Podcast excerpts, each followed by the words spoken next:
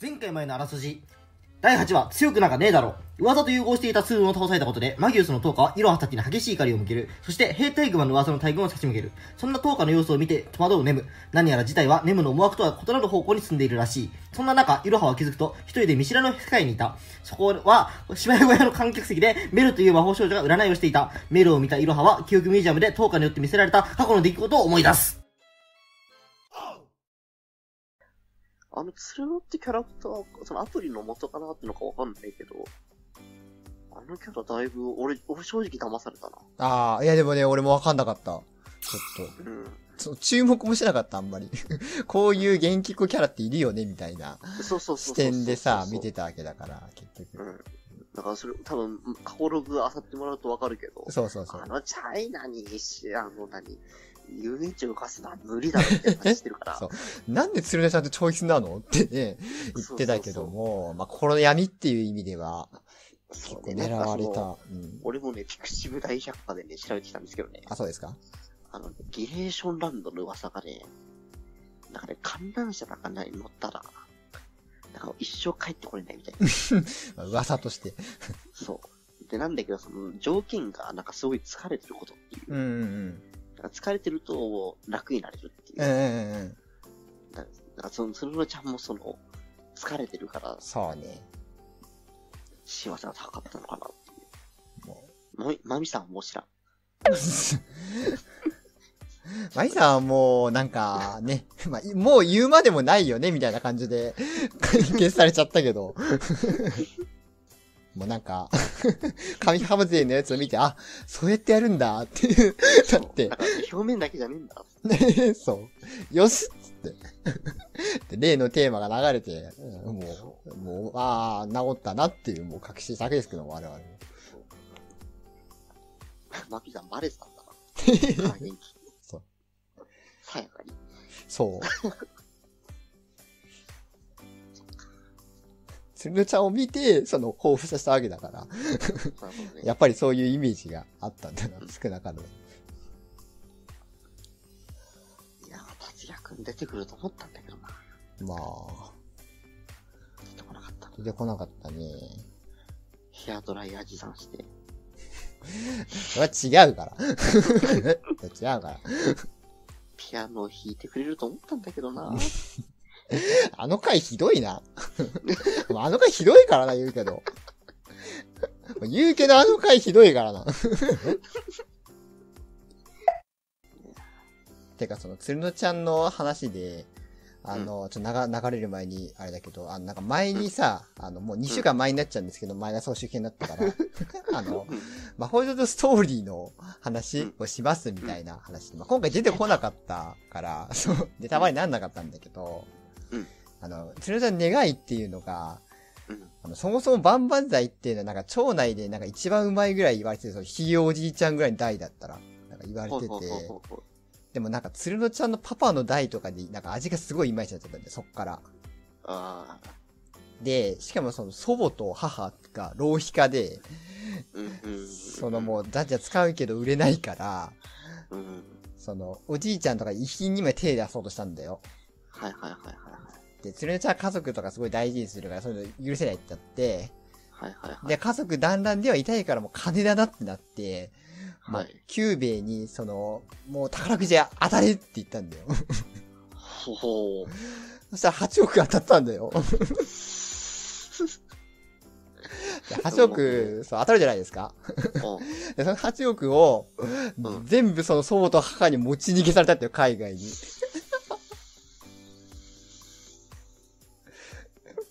もうそれで家族団らんも叶わないし、万々歳も落ちぶりだし、もう全てがなくなったから、もうとにかく私が強くなればもう全部直すんだってなって。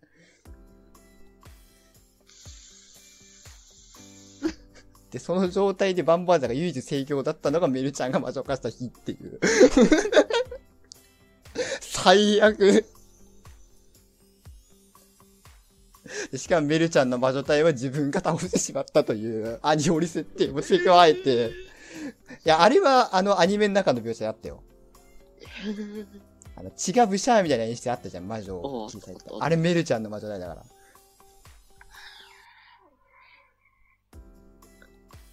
いや、犬カレーさん、ここにプラスする要素あるんだなっていう。あれ、アニオリだから。最強。ちゃんは、もう、救われるべきだったという。いや、一応さんもっと気使えよ。見たくなかったとかじゃねえだろ。大学生だぞ。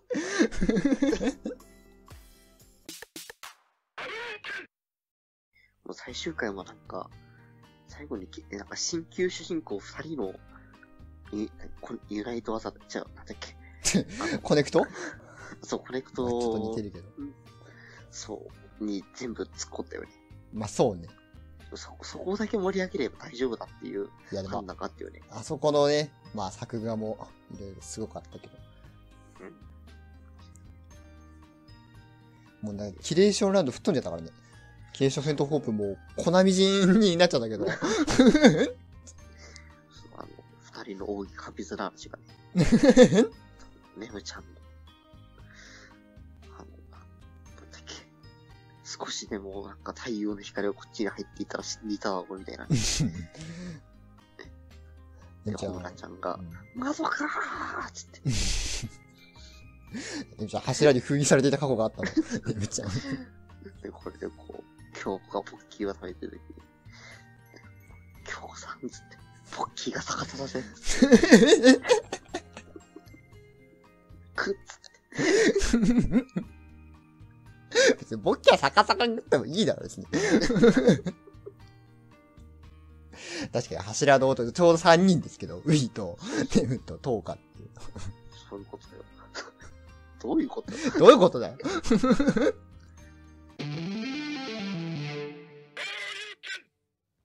本当にもう鶴野ちゃんとマミさんを助け出すところまでっていう、本当しっかりしてたね。うん。マギウスの目標がわからなかった。そこなんですよね。いやだからその、あの、保険、あの、あまりにも保険がかかってなすぎてよ。あの計画。うん。まあ、何もわからないからな、結局。何がどうなるのかっていうことが。一応エンプリオ U に、ま、あの、ま、なんだっけ。魔女たちを食わせて。そう、食わせて、最後にワルプルギスに夜食わせて、うんうん。で、なんかこう、なぜかわかんないけど、ドッペルシステムが世界中にそう広まって、もう、行く予定で、魔女化から救われるっていうマギウスのね、方針通りになるよっていう、らしいですけども。一体なぜ、ワルプルギスの夜食べたら、それは知らないんですそうなるのつってみんな言かとってもらっいう。そう。美冬さんとかも知らなかった。あた。れだからね、もう内部の人たちもね。うんあの双子は最後まで出てこないしね。うん、そうね。まあ、謎を残して、次に行ったわけですけども。最後に、メガネの、ネムちゃん？ねむちゃんね。ネムちゃんがすり替えておいたのさ、つって。ダーマね。スパイダーマね。ねむちゃん。じゃあ、あのタイツ着るの？そう。こう、ウイ、ウイとすり替えておいたのさ。なるほど。私がウイなのさ、つって。まあ一応そういう風に予想してるわけ？そう。最後の。そう。姉の愛を一心で受ける男。スパイダーマて言って、えー、てんてーでそう。3期の1話はそれで始まるから。お前それ紛れ子のさ、あの、公式の4コマみたいなやつじゃん。それやるのは。あの、ギャグの面白い方じゃないですか。ミニキャラで4コマ漫画描いてる人の。すごいセンスのある。そう、あれは大好きだけど。てかね、その、最後のシーンのことを言うんだったら、うん。あの、アプリとちょっと違う、なんかア、アニオリの展開になるかもしれない。正直。だ正直その説もね、全然何が起こってもおかしくない。その犬カレーさんの采配によるかもしれない。これは。まさか犬カレー先生。ちょっ当まあラジオに配慮してくれている？と、その、次回予想するっていうね、もうあらかじめアプリで分かっちゃったら予想できないじゃんっていうのを、犬カレー先生神か。配慮して、ポメロミコ100個買うわ。ゆかりさんのね、書いたポイロもこういう発売中ですけども。今、みんなビレバンで走れ。普通、純駆動にはないわ。申し訳ない。そうなんだね。もうビレバンなんだね、もう。ポイロミコは。うんその、ネムちゃんが、その、記憶を持ってるっていう、記憶をなんか、すびと知ってそうなこと、なんか、知ってそうな唇ってこと？で、まあ、そもそもクロエってアニオリキャラもいるし、なんか、いろいろ違うんだよね、結論。なるほど。もしかして、クロエが最後に、なんか、ラスボスになるってこと？まあ、クロエちゃんが、絶対重要なポジションにならないとね、だから言いつつなんやかんや、こう、ポロポロってなんかこう、積極されたらコロッと落ちるんちゃうんの？クロエチャソうん。チャソス俺そんな人二人知ってるよ。結構ちょろい人多いですけど。その、大物感出てたけどちょろかった人いますけど。なんか物語のキーパーソンっぽくてもなんかちょろちょろってって、ちょろってこう、転がる人いるんじゃないの？一応、美冬さんとかも計画をもう知らされてるはずなんですけどね。本来なら。多分聞いてなかった。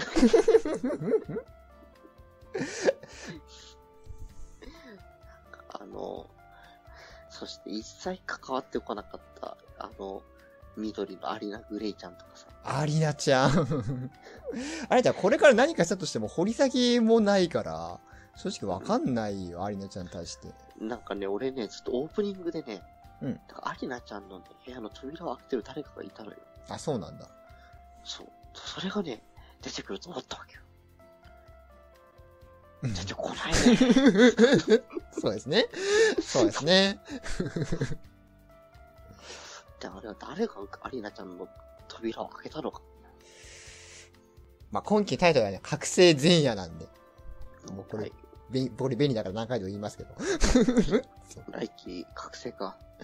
覚醒年末前夜に向けて。覚醒していくわけか。年末スペシャルよ。これはもそうう。ね。で、お年玉使ってブルーレイを買えと。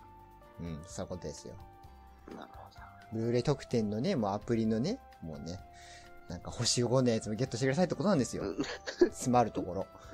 なるほどねうん、。そう。馬箱だ。お前そういう言い方するなよ、お前。もうちょっとなんかさ、なんか、ないの？